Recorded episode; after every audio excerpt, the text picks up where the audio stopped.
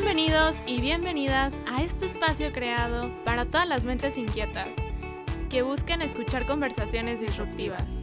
De la mano de amigos y expertos te contaremos anécdotas, historias y experiencias en un ambiente relajado, divertido, con un toque de insolencia y sobre todo libre de prejuicios, donde buscaremos comprendernos y descomprendernos sin etiquetas. Así que toma tu bebida favorita, Ponte cómodo, que estamos entrando a disruptivas. Comenzamos. Hola a todos, ¿cómo están el día de hoy? Queremos tocar un tema sobre qué tal anda nuestra relación con mamá. Y esto es porque la relación con nuestra mamá es una de las más importantes. Sin embargo, sabemos que para algunos puede ser una relación difícil o complicada. Nuestras mamás hicieron lo mejor que pudieron con nosotros, con sus recursos y herramientas, pero tenemos que entender que aún así hay heridas de mamá que pues no nos pertenecen. Hoy tenemos un tema muy especial con la relación con nuestras mamás. Por favor, pónganme música de tensión. Tan, tan, tan, tan. Hoy tenemos una invitada experta en temas de relaciones, psicoterapeuta, consultora en bienestar emocional por la Universidad Autónoma del Estado de Morelos, entrenadora profesional en desarrollo humano, creadora del Foro Humanista y es nuestra psicóloga Diana. Aplausos, por favor. Bienvenida.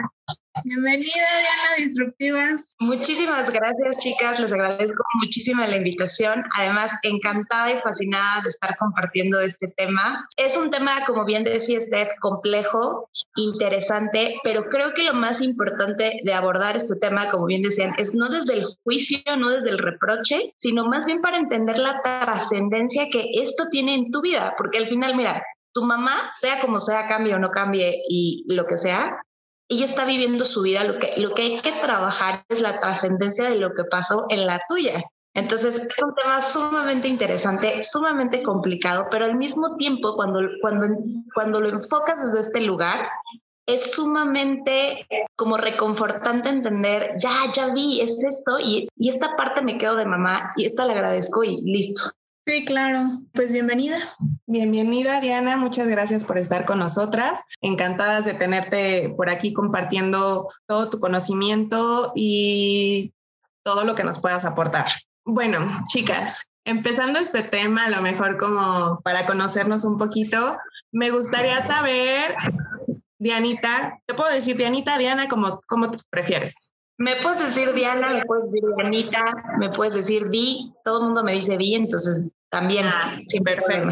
Muy bien, Di. Oye, una pregunta. Si pudieras escoger un superpoder, ¿cuál sería y por qué? Híjole, uno solo. Yo creo que sería el superpoder hijo, de la congruencia. Y justamente porque es tan complicado, no sé si le sucede, es como, ¿por qué si ya dije que no voy a hacer esto y ya me di cuenta de la importancia que tiene, por qué me cuesta tanto trabajo ser congruente entre lo que pienso, siento, digo, quiero y tengo que hacer? Entonces creo que yo me quedaría con la congruencia porque creo que las personas congruentes, las pocas que conozco, como que irradian esta sensación de paz, ¿ves? O sea, como de que como que estoy alineado y entonces, o sea, como que yo los veo y entre que los admiro y entre que los envidio, así de, ¡ah! ¿no? Entonces, congruencia, creo yo. Wow, qué, qué buena elección. Yo creo que, como dices, es bien difícil llegar a ser congruente porque muchas veces, como dices, lo pensamos, lo decimos, pero no lo hacemos, ¿no? Como que dar este pequeño paso que te lleva a alinear estos puntos está, está complicado. Así que muy buena elección de tu parte. Sí, Tú, Estefi, ¿cuál sería tu superpoder? La verdad es que cuando estábamos desarrollando esto, se me hizo una pregunta pues medio retadora porque quisiera tener muchos, pero si solo pudiera escoger uno, la verdad me encantaría volar. Entonces, ese sería mi superpoder. Volar y um, yo creo que cuando vuelas o sales como de ese plan terrenal, o sea, que no estás en el piso caminando, pues te desconectas de todo. Ahí lo único que hay es ruido del aire, pájaros y ya. Bueno, eso pienso, ¿no? habría, que, habría que tenerlo. Para saber bien. Exacto. ¿El tuyo cuál sería, Katy? Híjole, yo creo que yo no le pondría un adjetivo o un nombre propio como tal, pero a mí me encantaría tener la capacidad de tener paz en todo momento. Mm. No, que no me afectara nada porque soy como súper perceptiva a muchas cosas y me, me cuesta no hacerlo todo personal o cargar con cosas de otros, de mí misma. Entonces de pronto estoy como que explotando. Entonces yo digo, ay, me encantaría poder así tener una burbujita que no me entre nada. Ajá, ajá. Ese creo que sería lo que yo elegiría como superpoder. Si solo nos quedáramos con uno, porque está muy cañón. Sí, eso es muy bueno. Perfecto. En broma, hace rato pensaba como un superpoder mientras que lo escuchaba y dije también el poder adquisitivo. Ay, sí, claro, claro. Ese nos resolvería muchas cosas. Igual y ya lo tienes, el poder adquisitivo, y en un futuro se van a poder comprar superpoderes. Katy compraría su, su burbuja, yo compraría mis alas. y, tal vez tú una cucharada de congruencia o algo así. Bueno, pues, pues ya estamos cerca de, de, entrar al Día de las Madres y en conmemoración a todas las mamás o todas las personas que fungieron con el papá y mamás, queremos traerles a todos este tema que la verdad para todos nosotros es de suma importancia. Y yo quiero preguntarle algo a las dos. Diana y Katy. A ver, primero tú, Katy. Ok. Katy, la verdad, aquí hablando cerquita con, con nosotras. ya en confianza. En confianza. ¿Cómo fue la relación con tu mamá en la adolescencia? Fíjate que yo la describiría como que en esa época de mi vida me apoyó muchísimo mi mamá. O sea, estoy, estoy segura de que en este capítulo voy a llorar mucho, pero no importa. Yo veía a mi mamá como mi mejor amiga. O sea, yo le decía a ella todas las dudas que tenía, todo lo que me pasaba, todo, todo, todo. Y, y creamos un lazo muy padre de confianza. Pero este lazo como que muchas veces se, se, rompía porque yo, de verdad, yo no tenía filtros con mi mamá, yo le preguntaba las cosas como eran, yo le platicaba mis cosas como eran y ella, pues yo creo que desde su papel como mamá, pues me llamaba la atención o se enojaba o me regañaba. Y entonces yo fui como que perdiendo este, esta confianza. Yo decía, de, ay, mejor ya no le voy a contar estas cosas a mi mamá porque pues estuvo pésimo, ¿no? Cómo, cómo me trató, cómo me dijo. Además, la situación por la que ella estaba pasando en esa época era difícil, ¿no? No, no andábamos bien económicamente y me acuerdo que vivíamos con mi abuelita, mis tíos y mis primos. O sea, éramos un mundo de personas en un solo departamento, ¿no? Entonces, bueno, mi mamá se enojaba horrible por todo. Si se nos iba algo mal en la escuela, híjole, eran unas peleas terribles. Entonces fue una época bien difícil para mí y para ella, supongo, como lidiar con esta mi mamá, yo, o sea, yo creo que en esa época no sabía controlar sus emociones y mucho menos el enojo y como que sentía que se descargaba con nosotros, conmigo y con mi hermano. Entonces fue, la verdad, fue una época bien difícil, bien difícil y a mí me costó trabajo entenderla, ¿no? Y decir, bueno, pues es que mi mamá está pasando por mil cosas, hace lo mejor que puede y yo le agarré como un poquito de, de enojo, enojo que a la fecha todavía le tengo, ¿no? Como que digo a mi mamá, ¿por qué me dijo estas cosas? ¿Por qué me hizo esto? Pudo haber sido diferente, ¿no? Pero bueno, se lo agradezco, siento que fue para nuestro bien y, y pues nada, esa es la respuesta.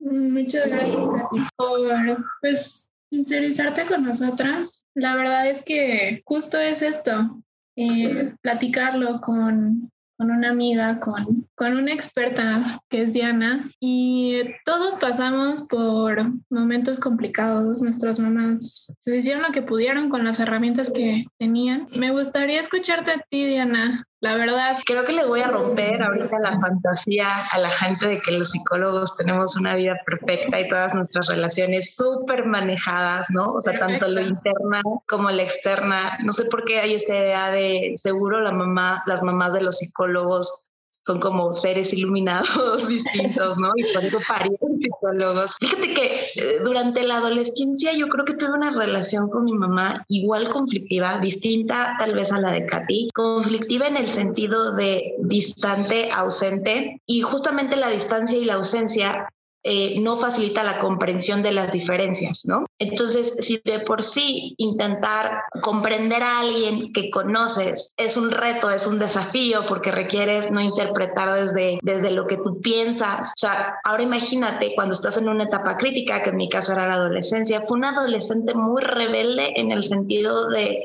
que no me acomodaba, o sea, imagínate, yo hice la secundaria en cuatro secundarias y la prepa la hice en en dos, me parece, ya ni me acuerdo, ya ven. Pero a lo que voy era muy rebelde, no de que rompiera cosas o ya sabes, pero como que tenía una dificultad justamente como para encajar. Y desde la perspectiva de mi mamá, justamente, pues yo le generaba muchos problemas, ¿no? O sea, justo es como, ¿por qué no? Ta, ta, ta. Pero la misma distancia que había no permitía que ella ni me escuchara ni que yo la escuchara. Entonces era una relación, la verdad, bastante complicada en ese sentido. Igual el tema del enojo es, es todo un tema en las mamás porque normalmente sí tienden a descargar en ocasiones, porque además es complicado que tú, ahora lo veo, te pongas en un lugar y puedas separar ahorita estoy diciendo la persona, pero al mismo tiempo, o sea, soy la mamá de Katy o la mamá de Diana o la mamá de Steffi, o sea, es bien complicado. Entonces, yo puedo decir que la relación con mi mamá fue bien difícil,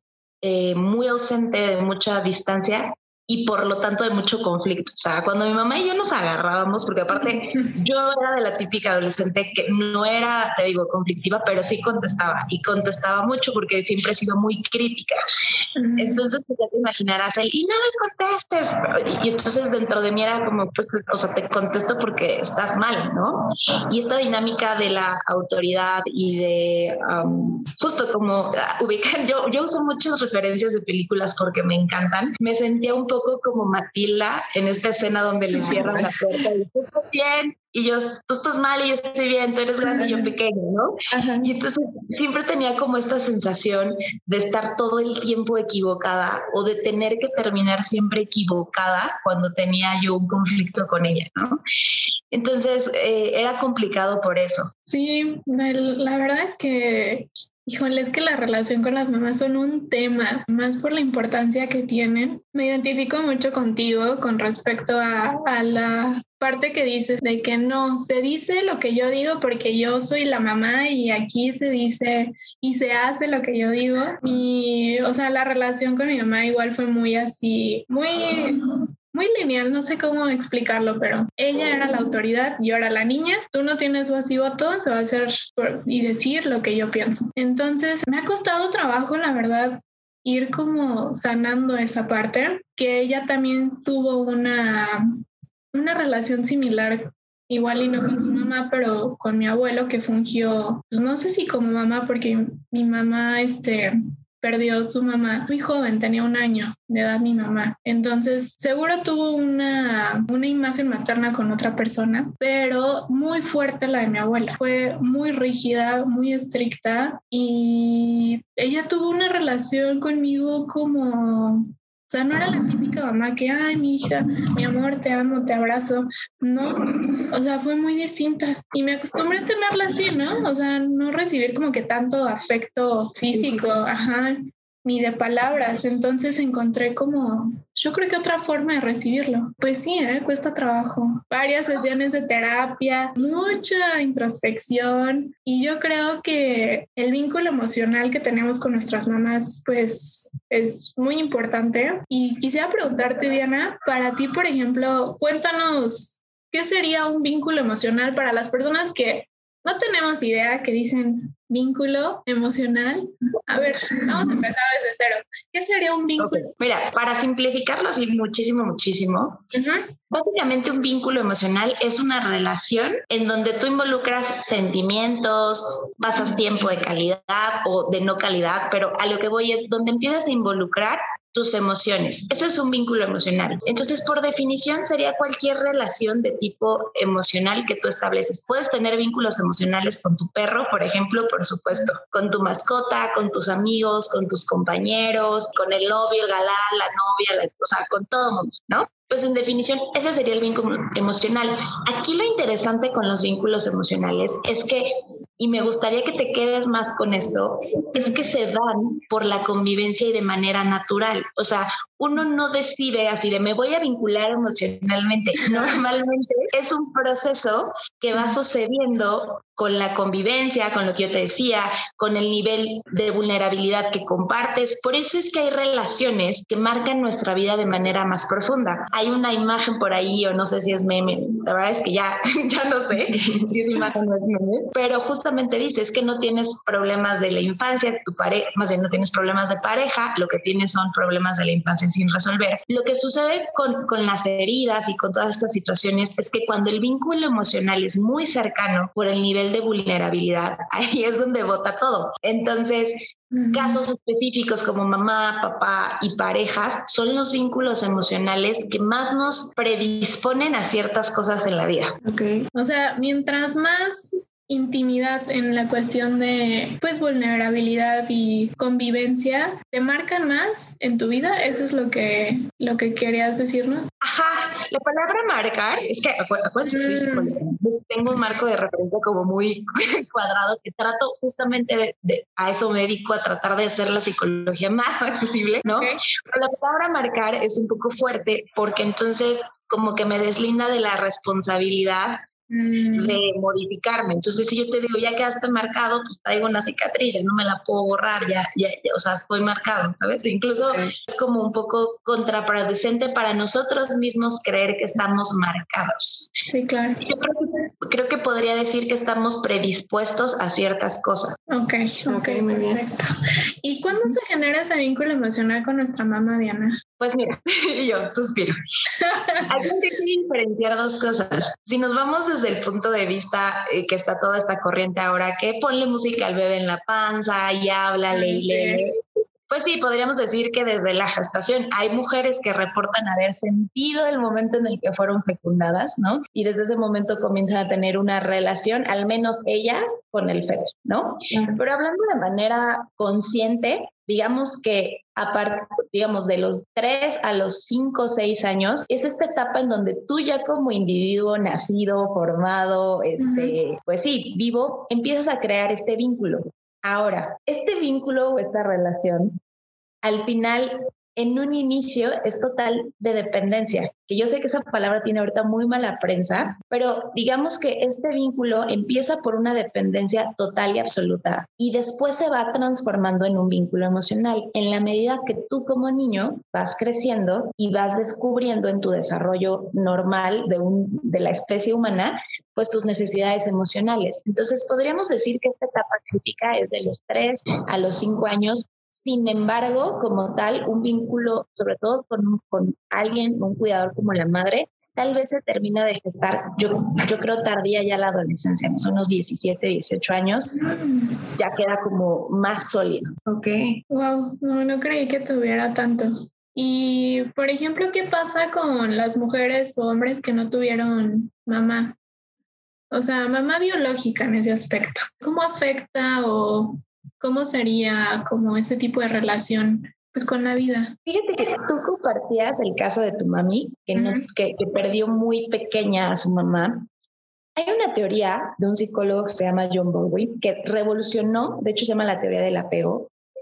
Para dar citas, pues sí, un poco como científicas, aunque ahorita se las voy a platicar, pero es importante para que tal vez tengas el marco de referencia y si esto te interesa, pues lo puedas buscar. Y entonces este psicólogo, que era muy observador, se dio cuenta que si no está la mamá biológica, siempre hay un cuidador principal. ¿Por qué razón? Porque lo que yo te decía, este apego que después se vuelve emocional, este bebé tuvo que tener un cuidador, porque otra vez, este niño o esa niña que se quedó sin mamá, sin papá, siempre tiene que tener un cuidador, porque esta, este apego que después se vuelve emocional, al final parte de una necesidad de supervivencia. Entonces, otra vez como en la era del hielo, en esta escena donde Manny le dice al bodo que lo tiene ahí sentado, dice, yo no sé qué te vende peligroso, no tienes dientes, un mechón de pelo, este, no caminas, o sea, realmente no puedes generar nada por ti mismo, ¿no?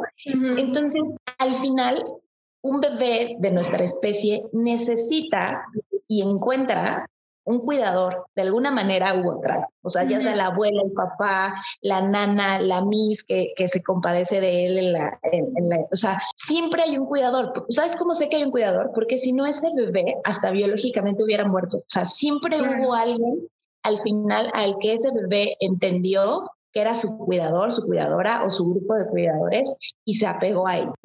ok, esto es entonces un bebecito con las herramientas que tiene busca este vínculo con la persona que le está atendiendo. Sí, sí, sí, porque si no, vámonos, regresemos un poco de años, cada quien. Imagínate, o si has cargado un bebé, un bebé está tan indefenso y tan vulnerable que básicamente si tú, por ejemplo, si el bebé tiene hambre y tú eres mujer y lo estás cargando y tiene hambre, se te pega al pecho.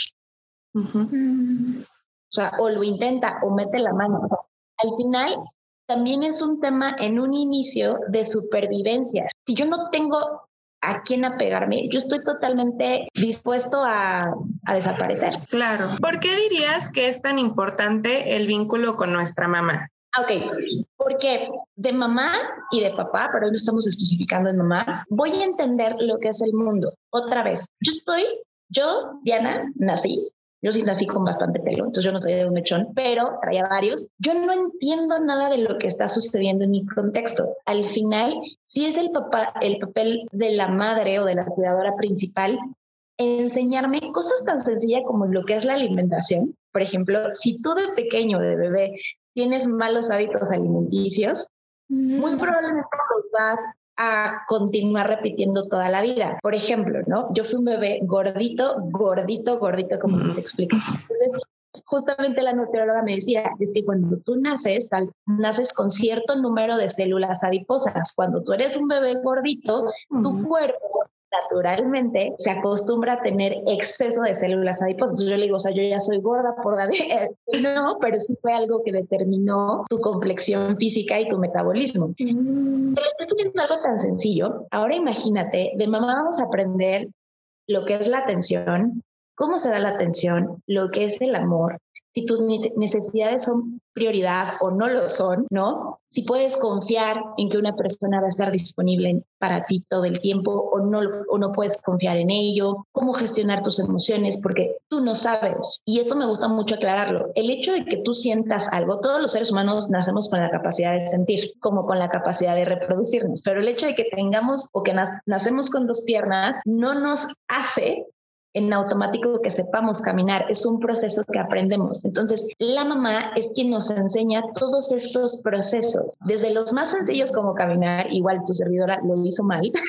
y entonces tengo las piernas muy ¿no? O sea, desde esos procesos tan sencillos tienes que aprender a caminar, tienes que aprender a respirar, tienes que aprender a escribir, pero también tienes que aprender a sentir, a recibir amor, a recibir atención. Y todo eso lo vas a recibir del medio. Tú no sabes hacerlo. Entonces es tan importante porque si tu mamá, si tú como bebé entendiste o como niño entendiste que tus necesidades no son importantes, eso te hace propensa a que a lo mejor ahora tengas relaciones en donde tus necesidades las pones al final. Y entonces como yo aprendí que no soy importante y que no soy relevante, pues me dedico a salvar parejas o tal vez soy una persona súper workaholic que todo el tiempo está, sabes, trabajando y no come porque mis necesidades no importan. De alguna manera, este estilo porque al final se vuelven estilos, yo voy a aprender de mamá el estilo de apego y el estilo de relacionarme y de vincularme con la vida, con los demás, conmigo y por supuesto con ella,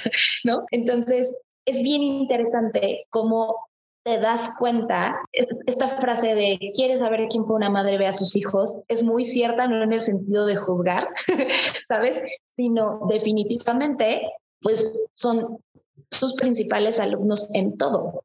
Entonces te vas a dar cuenta porque se va a ver reflejada. Dime. A ver, Diana, lo que estás diciendo está muy, muy cañón. Por, por, favor, música, atención.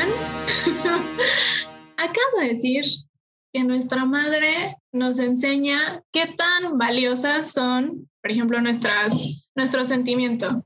Es decir, si tu mamá te valida en el momento de que no, que estás llorando y que me siento muy triste, etcétera, dice, ¿sabes qué? No es para tanto, por ejemplo, ¿no? No es para tanto. ¿A poco estás llorando porque se murió tu pato o tu, o tu pollito que te dieron en la feria?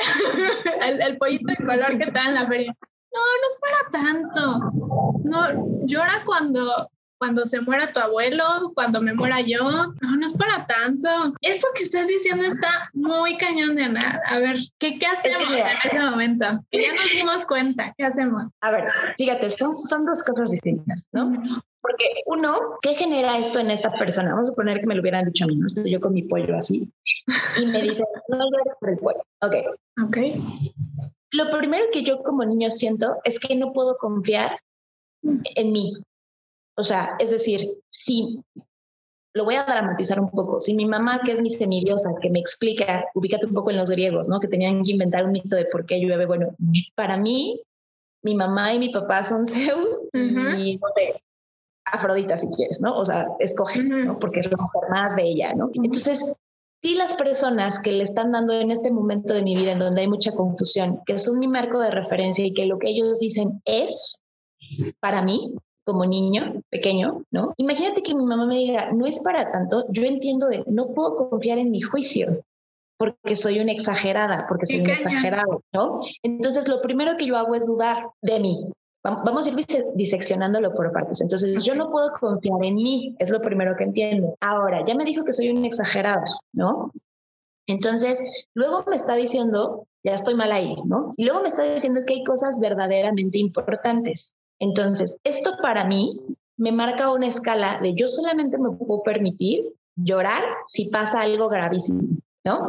Entonces tenemos estos adultos que yo les llamo constipados lagrimales, que están llenos de tristeza, pero no pueden llorar porque necesitan un evento súper fuerte, súper dramático, súper intenso para poder llorar, ¿no? Entonces, vamos por partes. Y además, como niño, yo me avergüenzo, o sea, hay una, un poco de vergüenza de decir, híjole, justo hice un drama, ¿no? Hay niños que crecen con este estigma y niñas de dramático o de berrinchudo o de intenso, simplemente en muchos casos porque la mamá es incapaz de validar esas emociones. Ahora, validar no es lo mismo que alcahuetear, vamos a usarlo en términos, tampoco fomentarlas.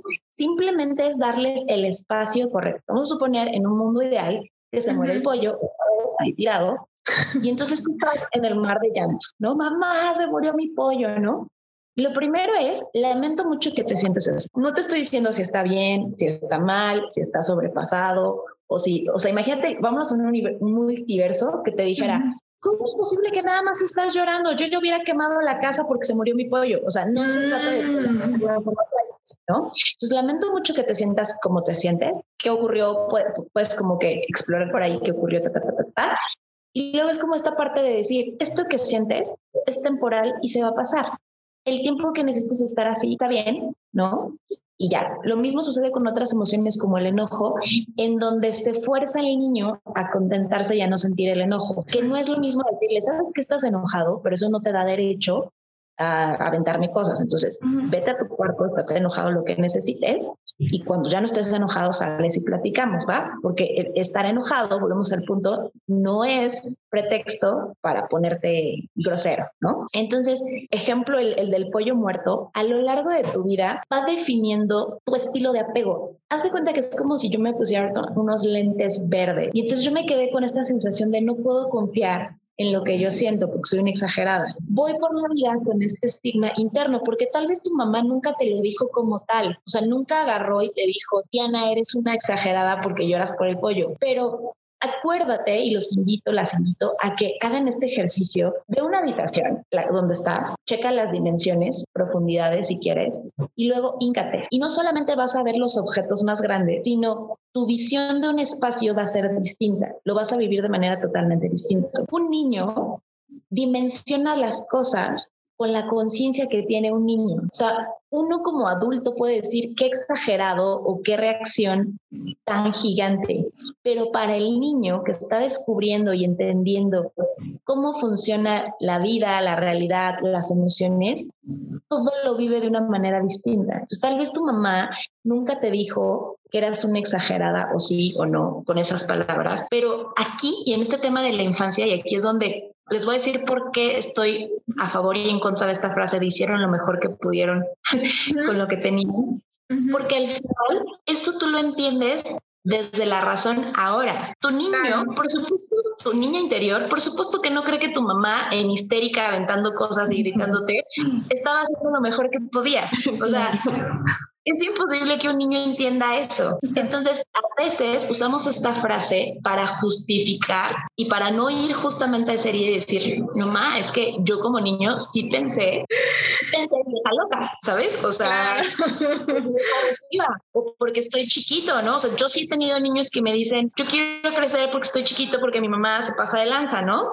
Entonces, por supuesto que se generan emociones internas que el niño tiene toda una batalla de decir, híjole, quiero crecer para ponerme el tú por tú, pero es mi mamá y la quiero y lo que me dice me duele. Entonces, si para nosotras como adultas es difícil procesarlo, imagínate para un niño o una niña la bomba que es procesar. Si solamente me sentía triste por el pollo, ahora me siento que no puedo confiar en mí, pero también me siento poco como ridículo de que, ay, hice un drama y exageré. Pero también me siento no escuchado, pero a lo mejor también estoy enojado porque me están tirando de loco y a mí me está pasando algo. Entonces, todo ese cóctel de emociones lo tiene que procesar el niño. ¿No? Qué fuerte, está muy fuerte, de verdad que uno no se da cuenta de todo el impacto que llevamos a lo mejor cargando o arrastrando desde entonces que, como tú dices, el niño hace lo que puede con, con, lo que tiene y asimila las cosas de muchas formas. A mí, por ejemplo, me, me, parece muy curioso también cuando en el caso de los hermanos, ¿no? O sea, mi hermano y yo obviamente tuvimos a la misma mamá, mamá este, nos regañaba de la misma manera, todo era parejo, pero si nos sentamos a hablar ya ahorita de adultos, él entendió las cosas de una forma y yo de otra totalmente diferente, que parece que tuvimos diferentes mamás, ¿no? Entonces, todo esto y, y, el impacto de cómo determina nuestra forma de amar, nuestra forma de sentir, nuestra forma de expresarnos, pues me parece una cosa bien fuerte, ¿no? Y, y bueno, en nuestra vida adulta, ¿cómo podríamos darnos cuenta si nuestra relación con nuestra mamá no es sana. O sea, porque me regreso un poquito a lo que yo les platicaba en un inicio. Yo he pasado miles de conflictos con mi mamá, super amo, la adoro, la admiro, la tengo en un pedestal. Entonces, ¿cómo podríamos saber si a pesar de que yo digo, estamos bien, es sana la relación o no? ¿Qué tips nos podrías dar? Yo creo que podría haber muchos, pero quiero aclarar aquí antes una como, como una creencia, ¿no? Que, que, que, es como muy popular. La palabra sana también es como muy ambigua, ¿sabes? Entonces voy a agregar nada más una palabra que es suficientemente sana, porque mi concepto de sano, a lo mejor mi concepto de sano sigue siendo que mi, ver a mi mamá hornear galletitas, irnos de compra y nos tomamos selfies sonriendo. A lo mejor esa es mi definición de sana. Tal vez para una persona que fue muy violentada, sana es poderla ver y no sentir rencor o que no se la sigan golpeando, por ejemplo, ¿no? Entonces, la palabra sana tal vez puede ser como muy ambigua, entonces por eso digo suficientemente sana. Sería la primera que yo te digo es observa cómo estás antes de ver a mamá, cómo estás durante y cómo estás después. Si tú tenías un estado más o menos de paz, de tranquilidad y ahorita sonar el teléfono de tu mamá y dices, puta, no estoy, la estoy pasando muy a gusto, no le voy a contestar. Ya es, ahí ya hay algo. Alerta, alerta. Exacto. Este ejemplo me lo voy a permitir compartir. No voy a decir nombres, pero es de una persona que siempre le digo, tomar prestado tu, tu ejemplo. Esta persona entra en crisis todos los 10 de mayo o previos porque comprar el regalo de mamá la pone de que, ¿sabes? O sea, porque no es que tiene todo. Entonces, yo recuerdo una vez que la vi como con cinco regalos, digo, oye, yo creo que ya es suficiente, ¿no? Entonces me decías, es que realmente yo creo que voy a terminar dándole uno y quedándome con cuatro, pero para mí es tanto estrés, por ejemplo, ver a mamá y sus expectativas, que compro diez y después decido. O sea, como que entró en pánico. Entonces es bien importante con cualquier relación, pero específicamente es observa tu estado emocional antes, durante y después de estar con alguien. Hay una frase y es muy cierta. Somos como hacemos sentir a los demás. Wow. Claro. La convivencia con tu mamá es un tema para ti. Aguas, no quiere decir que tu mamá haga o no haga, quién sabe, ¿no? Pero lo único que sí, de lo que sí tienes control es de observarte a ti. Entonces, ese sería el primer tip checa cómo estás. Si le contestas o no le contestas el celular, vayan a ver el registro de sus mamás de cuántas llamadas sin contestar. un buen parámetro, ¿no? Evidentemente, cuando tienes una sensación de no hay confianza, lo platicaba hace rato Katy, ¿no? Cuando tienes esta sensación de caminar como entre cáscaras de huevo de lo que vas a decir o cómo lo vas a decir, o si te cuestionas mucho de será el momento de decirle tal cosa, quiere decir que no hay una relación en donde te sientas en un espacio seguro, es decir, no tienes la confianza de decir lo que, lo que quieres decir, de expresar lo que quieres expresar. Igual, eso también es que si te tienes que vestir distinto o si tienes que modificar quién eres para sentir que puedes estar en ese lugar, quiere decir que no es un espacio de confianza. Claro. Y por lo tanto no va a ser sano. Otro tip es, por supuesto, cuando hay exceso de crítica. Vamos a suponer que yo llego fascinada con mi blusa, ¿no? Y entonces tú vas muy bien, que, se enlaza con el primero, y entonces tú escuchas la conversación de la otra persona y todo es crítica, señalar o compararte incluso con otras personas, por supuesto que vas a salir de esa comida, reunión, cafecito con tu mamá, dinámica, ida a visitar el domingo, pues vas a salir sumamente lastimado de alguna manera, pero sobre todo si tú tienes una herida, por ejemplo, de insuficiencia, pues vas a salir hecho puré de papa. Entonces, el diálogo que te están manejando y cómo te están tratando es de comparación, de juicio, de crítica, de regaño, aguas. Tampoco va a ser un espacio sano. Van tres, ¿no?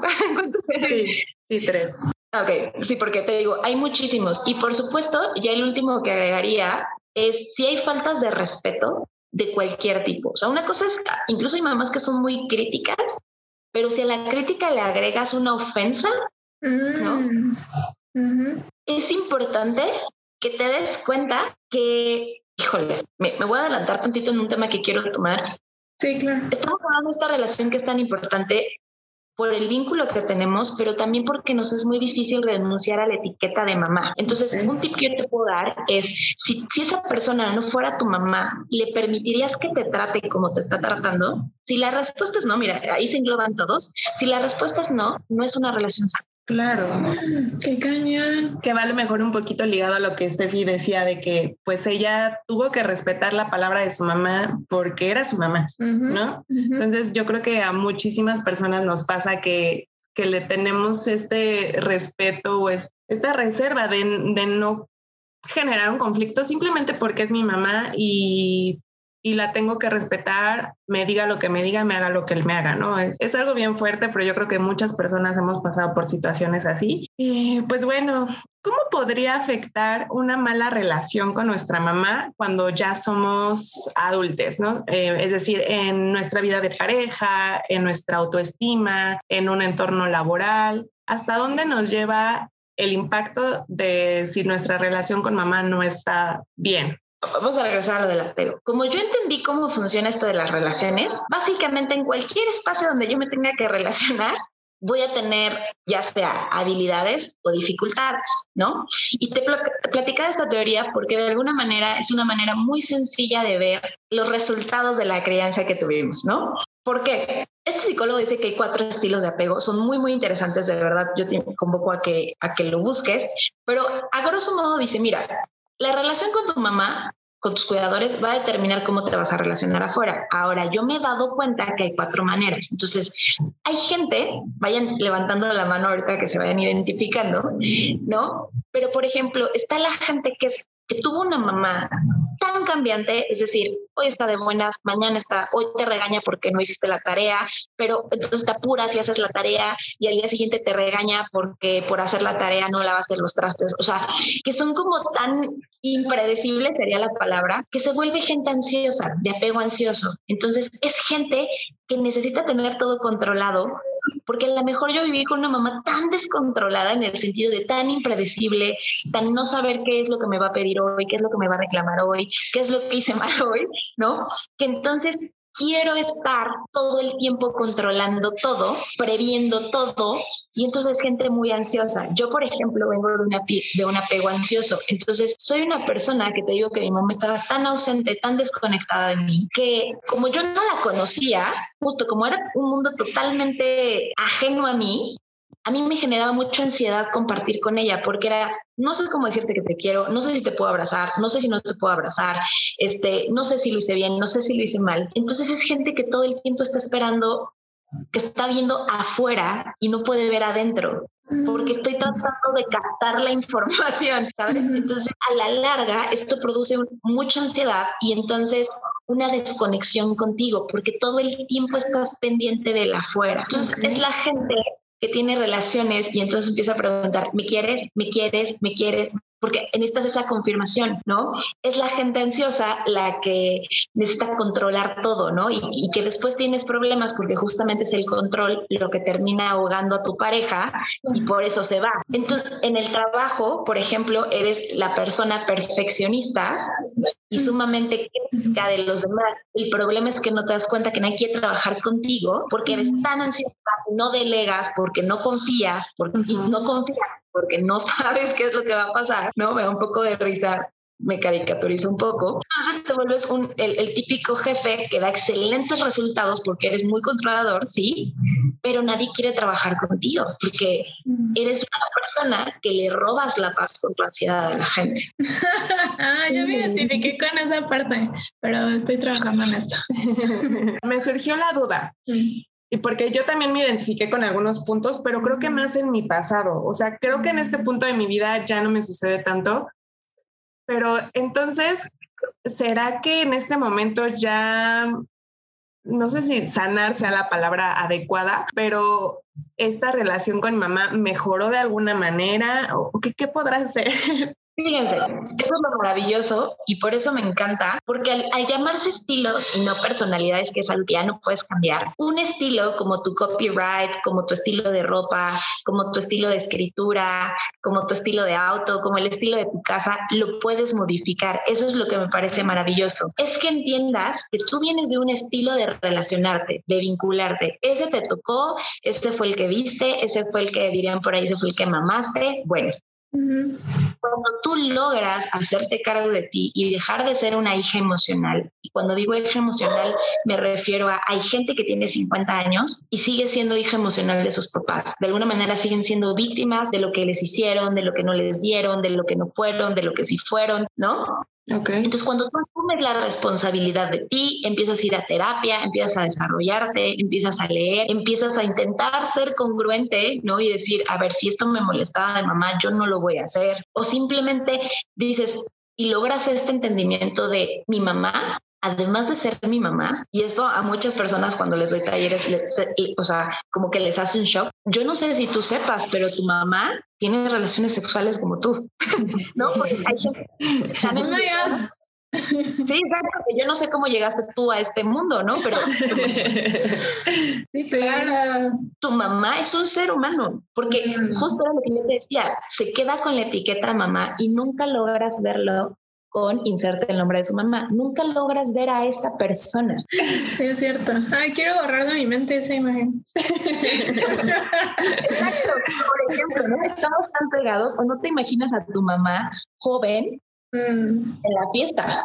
Sí, o sea, difícil. Es muy difícil que imagines a tu mamá siendo, por ejemplo, viviendo tu vida, porque tú la, tú la ves como mamá. Entonces, este proceso de renunciar a ser hijo emocional y empezar a ver a mamá, hace rato decían, es mi mamá porque la tengo que respetar. Híjole, yo creo que tienes que respetar a todas las personas, sean o no sean tu mamá. Y el hecho de que yo le ponga un límite a una persona no es no respetarla, pero nos cuesta trabajo otra vez porque la tengo que respetar porque es mi mamá. Respétala y ponle un límite. Porque si tú le pones un límite, le das la oportunidad de entender y de que crezca que no puede tratar mal a las personas, seas tú, su hija, o sea, quien fuera, pero nos cuesta hacer este brinco. Entonces, lo que le pasa a Katy es que ella ha estado trabajando por corregir su estilo. Y por supuesto, su relación con su mamá también se ve modificada porque ella lo que se corrige es el estilo, la manera en la que yo me relaciono. Okay. Entonces, cuando ustedes empiezan a ir a terapia, cuando ustedes empiezan a tomar talleres, ta, ta, ta, ta, empiezan a modificar todas sus relaciones. Por supuesto que, otra vez, como les decía, las más cercanas, las más íntimas, las de más vulnerabilidad, también, y probablemente te das cuenta más en esa, por el nivel de cercanía. Claro, sí, me hace todo el sentido. ¿Qué otro estilo tenemos, Diana? Nos dijiste de cuatro. Sí, hay cuatro estilos. Está el sano, que me lo salté, que a la gente nos cuesta mucho trabajo pensar que hay gente que viene de apegos sanos, pero gracias a Dios gracias a la conciencia, gracias a la psicología, gracias al desarrollo humano, cada vez vemos más personas que provienen de un apego sano. Que sano no quiere decir perfecto, pero que sus cuidadores estuvieron presentes, disponibles, frustraron pero premiaron lo suficiente, ¿no? Estas personas pues realmente se sacaron la lotería, ¿no? Les ahorraron millones de pesos en terapia. Son personas que no tienen, por ejemplo, temas de desconfianza, que se relacionan bien, a lo mejor de 100 conoces unos cinco, pero que son personas bastante sanas, bastante ecuánimes, que las puedes ver llorar, que las ves validar emociones. Esas personas existen y vienen de un apego sano. Sano no quiere decir perfecto, pero sano. Luego están las personas del apego evitativo. Estas personas crecieron con cuidadoras tan ausentes, pero verdaderamente ausentes, y no necesariamente físicos, sino de verdad no presentes, de alguna manera desarrollan un sentido de autosuficiencia. O sea, son estos niños que, ya sabes, típico que está la mamá, por ejemplo, que llora cuando va a dejar al niño el kinder, ¿no? Y que es este niño que se atreve a decir, ay, a mí me vale, ¿no?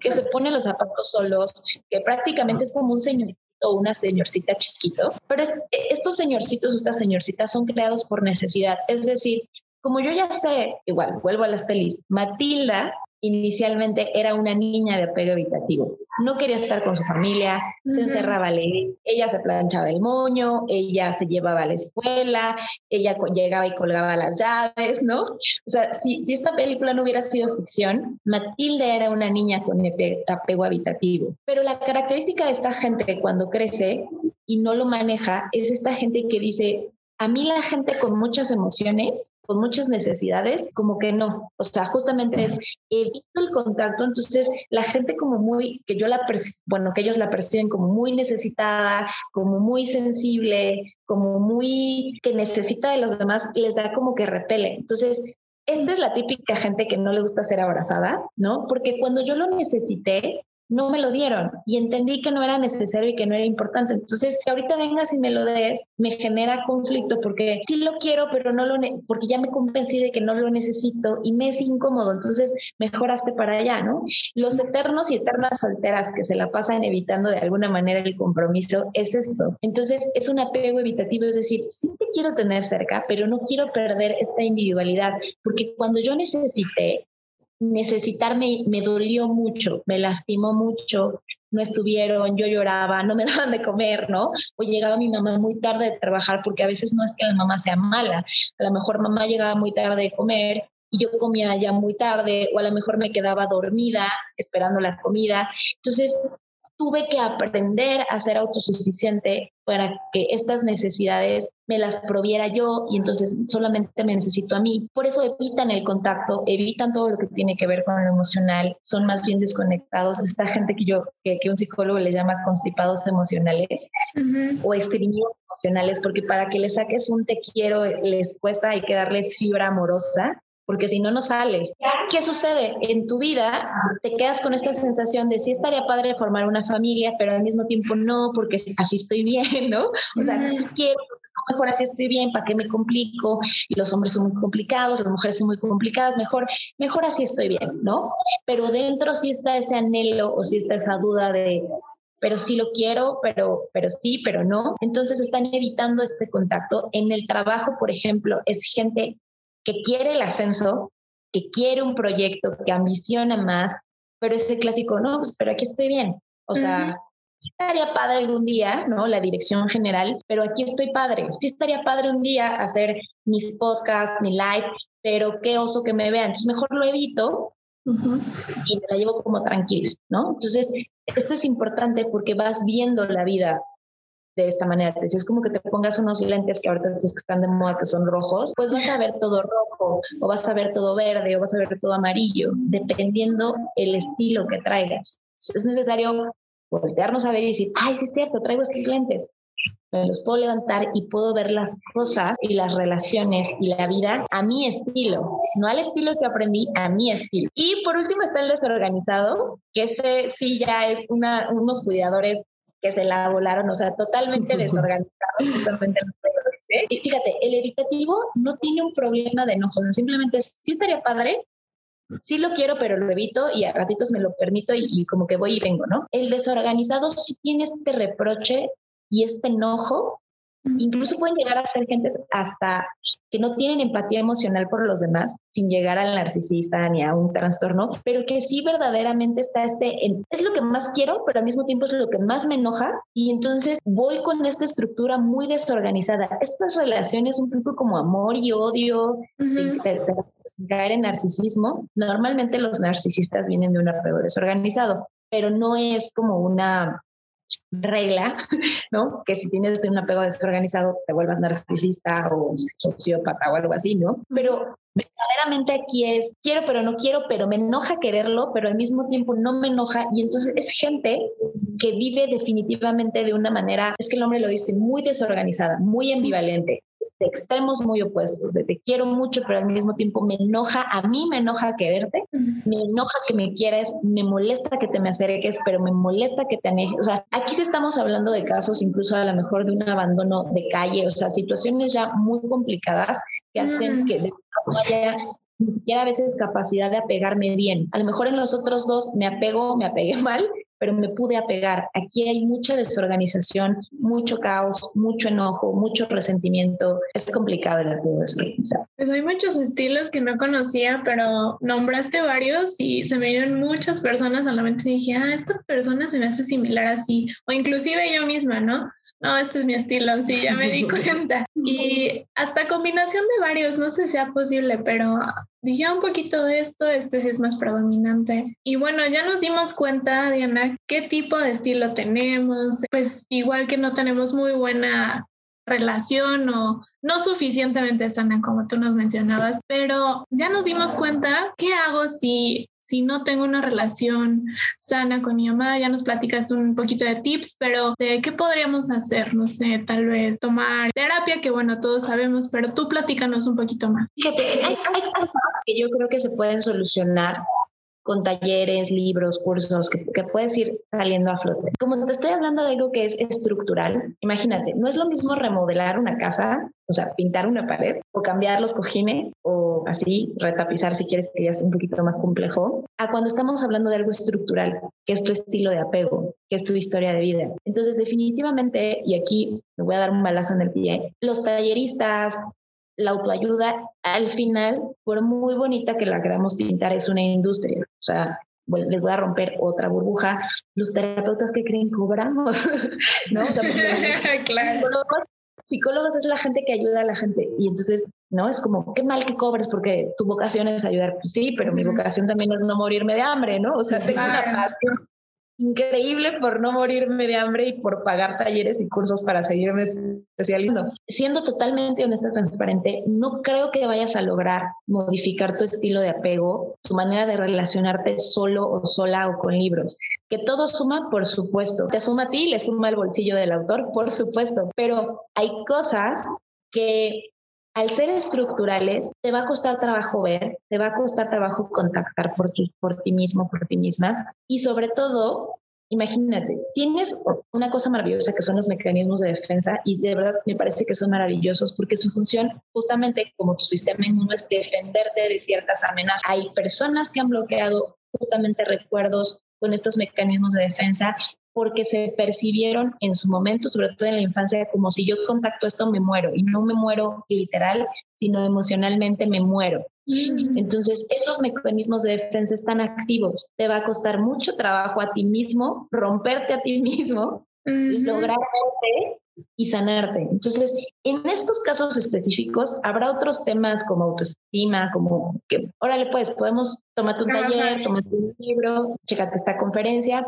pero hay cosas que definitivamente por el nivel de trascendencia y profundidad no te recomiendo, porque a veces sucede, van a estos talleres donde relación con mamá se hace un cagadero, perdón la expresión, en la familia, que son relaciones justamente tan trascendentales, tan fundamentales, tan importantes que merecen que vayas con la persona que te puede ayudar, porque además de verdad es difícil. O sea, se los decía, los psicólogos no tenemos relaciones perfectas con las mamás tampoco y las, seguimos trabajando y vamos con una persona que nos ayude, aunque técnicamente sabemos cómo hacerlo. Y que tú tengas una receta de un pastel, tengas los huevos, la leche, la harina, la batidora, e intentes hacerlo, porque lo vas a intentar hacer, no garantiza que el pastel, yo soy malísima para cocinar, no quede crudo, si esponje, lo vayas a poder decorar bonito. O sea, permítete si realmente quieres invertirle en decir, quiero sanar y limpiar esta relación porque me es muy importante, pues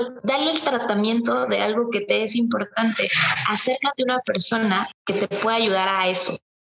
Ya lo demás, si quieres, haz igual, manéjate como tú quieras, pero las cosas que son estructurales, yo pienso, pienso que te conviene ir con el especialista.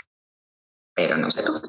Sí, definitivamente. Oye, Di, entonces ya digamos, como terminando de aterrizar o amarrando todo esto que nos estás comentando, si tuvieras que mencionar ahí algunos puntos muy específicos para mejorar nuestra relación con mamá, ¿cuáles podrías decir que son? Yo creo que el primero sería renuncia a la idea de la relación de mamá-hija e perfecta y sustituyelo por suficiente. Okay. Por ejemplo, si tú tienes una relación en este momento, no porque no puedas trabajar en el futuro en eso que tú defines como ideal o perfecta, está bien, pero si ahorita no puedes ver a tu mamá sin que se miente en la M, lo suficiente sería que la puedas ver y que no peleen. Eso sería suficiente. Yo sé que está bien padre ambicionar, no, pero es que yo quiero que me abrace, yo quiero que seamos mejores amigas. Sí, pero para cómo estás en tu realidad, ubícate en el principio de realidad tuyo. ¿Qué es suficiente en este momento? Pues que me deje de ofender.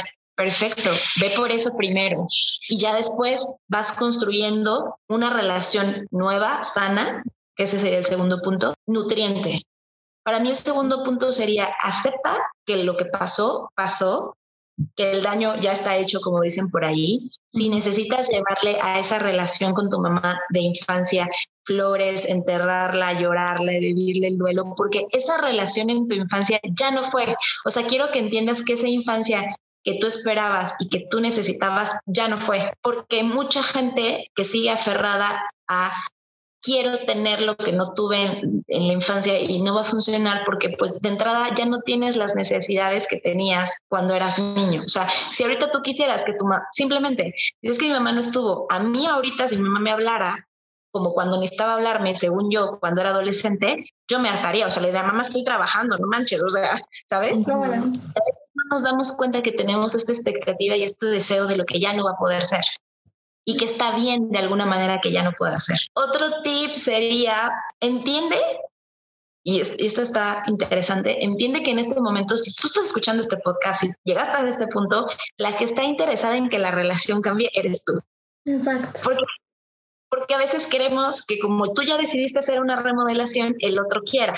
¿No? Entonces, acepta que la persona interesada y la que tiene la necesidad eres tú, súper válida, pero eres tú. Porque si la otra persona coopera, maravilloso. Si no, te tocará hacer las mejoras que a ti te alcanza a hacer en tu rango y soltar el resultado. O sea, que tú sepas decir, yo hice esto por mejorar la relación porque era importante para mí. Pero cuando viene desde una demanda y querer que el otro cambie, el otro tiene todo el derecho a ser como quiere ser. Claro. Tú, Diana, para las nuevas mamás o las mujeres que quieran ser mamás en un futuro, dinos tres recomendaciones que tú consideres esenciales para llevar una buena relación con, con sus hijos. Primera, sana. Y sana antes de ser mamá si se puede. ¿Por qué? Esta es una historia muy, muy breve que la voy a compartir. Yo, al ser psicoterapeuta, tengo que estar en sesiones siempre. O sea, yo no me puedo dar el lujo como ustedes de que ya, ya me dieron bye. O sea, para mí va a ser una constante en mi vida. Pero hubo un momento crítico en mis sesiones a nivel personal que yo decía, llevábamos justamente un tema familiar, no específicamente la mamá, pero recurrente, como, se los juro, llevamos como un mes o dos meses trabajando ese tema y no quedaba y no quedaba y no quedaba y yo ya estaba bien frustrada porque ansiosa, ¿no? Entonces le digo a mi terapeuta, ay, ya, no tiene caso, ya le voy a dejar así, voy a trabajar otras cosas. Y ella hizo una pausa terapéutica muy sana y en eso lanza la pregunta, ¿no? me dice, Diana, ¿tú quieres ser madre? Y le dije, la verdad es que no sé. Yo tengo 32 años en el momento en el que se está grabando este podcast y aún no lo defino. La verdad es que lo veo, lo veo poco probable porque siento que me conozco y siento que si es algo que yo quisiera ya lo hubiera hecho. Pero tampoco tengo como un no tajante, no sé, está ahí medio raro. Y le decía, ¿por qué me preguntas? Y me decía, porque, ah, no, me cambió la pregunta y me dijo, ¿te gustaría que ninguna niña otra niña en tu familia reviviera este patrón justamente de exigencia, de, de crítica? O sea, ¿te gustaría que contigo quedara el asunto? Le dije, por supuesto, ¿no? O sea, ya no más, por favor. Entonces, aventó una frase que yo tengo muy presente y que cuando tengo mujeres que se empiezan a frustrar en sus procesos terapéuticos, porque hay que decirlo, es un proceso, esto no es magia, me gusta tener muy presente esta frase en la consulta que es, quien se sana, se sana a sí mismo, pero también sana a su linaje.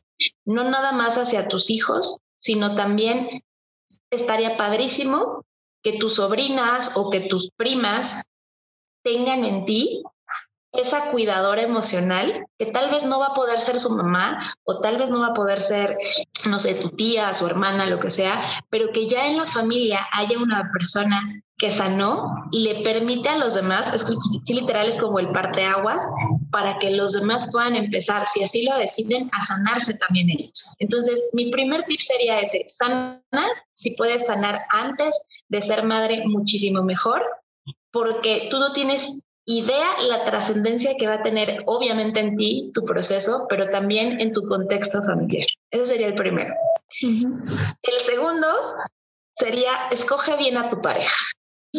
¡Qué cañón! A la madre de tus hijos o a la madre de tus hijas, ¿no? Según sea el caso. Te voy a decir por qué. Porque esa persona también va a tener un estilo de apego. Y esa persona probablemente tú estás haciendo tu mejor esfuerzo por crear un apego sano, pero si esa persona no la eliges con conciencia de sus heridas, de su historia, de lo que eso implica, de cómo eso ha marcado a la persona con la que te estás casando o viviendo o justamente siendo madre, pues no vas a tener esta capacidad de decirle, oye, a ver, creo que tu apego, por ejemplo, típico con mamá sobreprotectora, ¿no? Desde el apego ansioso, si tú no escoges bien a tu pareja, imagínate, y escoges otro ansioso, van a ser estos papás que tienen a los niños, ¿no? De que, que no coma azúcar, que no se mueva, que no se despeine, que no se ensucie, que no toque nada, que no viva, que no respire, ¿no? Que sea un vegetal que, que es nuestro, que lo que...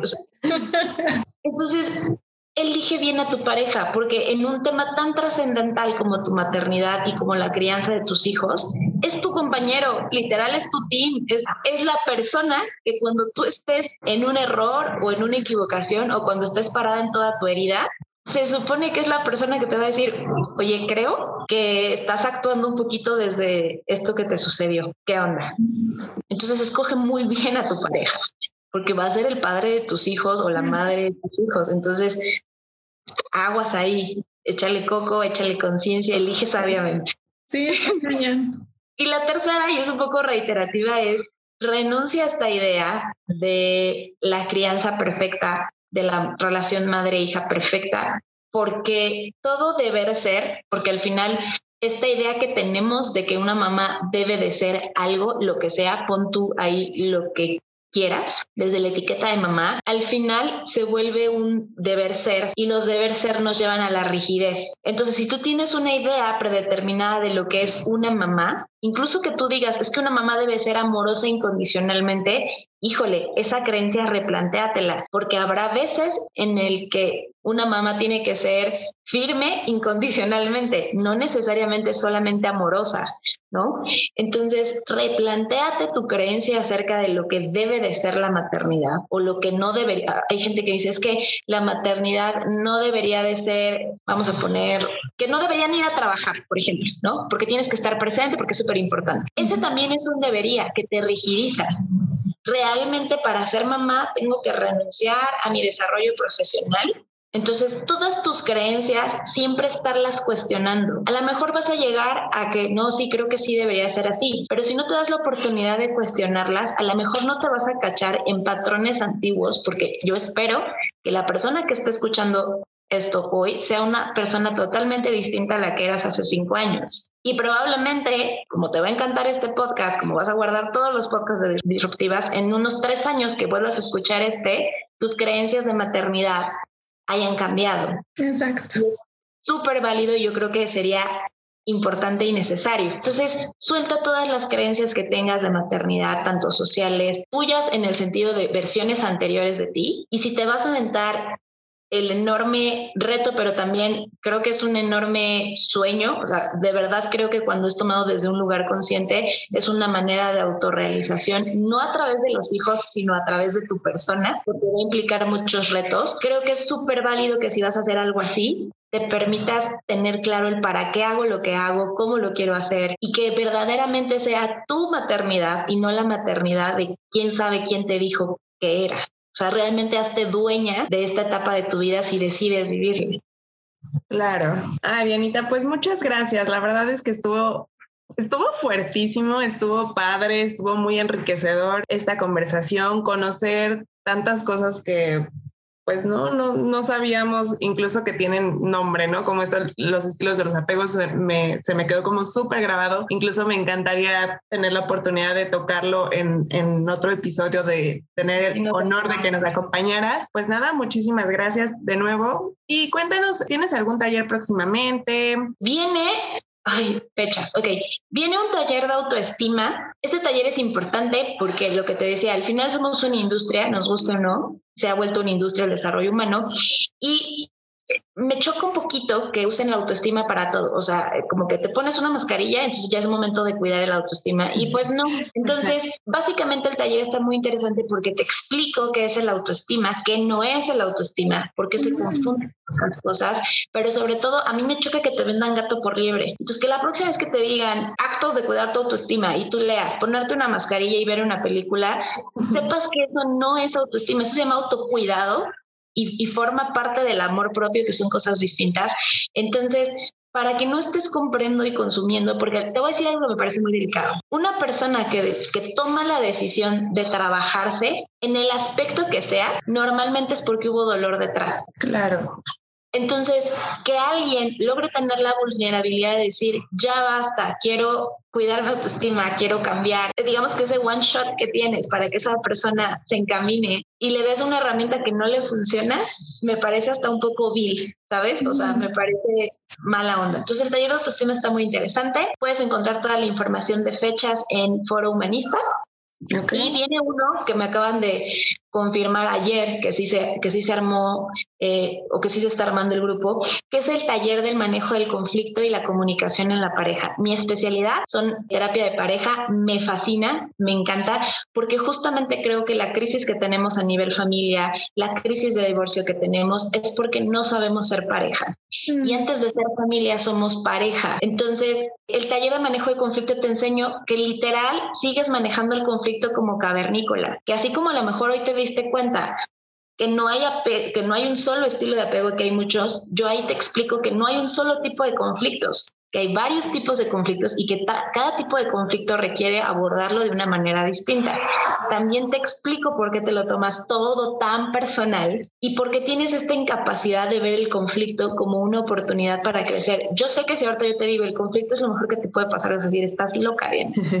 es triste ver muchísimas parejas que se quieren, que hablando Hablando de terapia de pareja, te voy a decir algo. Lo primero que yo pregunto cuando se sientan y dicen, nos vamos a divorciar, les digo es, hay un vínculo sólido, o sea, lo que hablamos hoy, el vínculo emocional, el amor, el cariño, a veces hay faltas de respeto o traiciones de alguna manera que no necesariamente son infidelidad, pero el vínculo es fuerte, o sea, está dañado, pero hay vínculo, se puede. Es bien triste ver matrimonios, parejas que hay un vínculo sólido, que se aman, que se quieren, pero que están tan desgastadas por el conflicto que el conflicto es lo que termina rindiéndolas, pero es por falta de herramientas, no es porque haya falta de amor. Entonces vamos a abrir un taller de conflicto, ese va a ser, la, ese sí lo tengo clarísimo, la primera semana de junio, igual todo vía Zoom, pero toda la información la encuentran en el Facebook de Foro Humanista.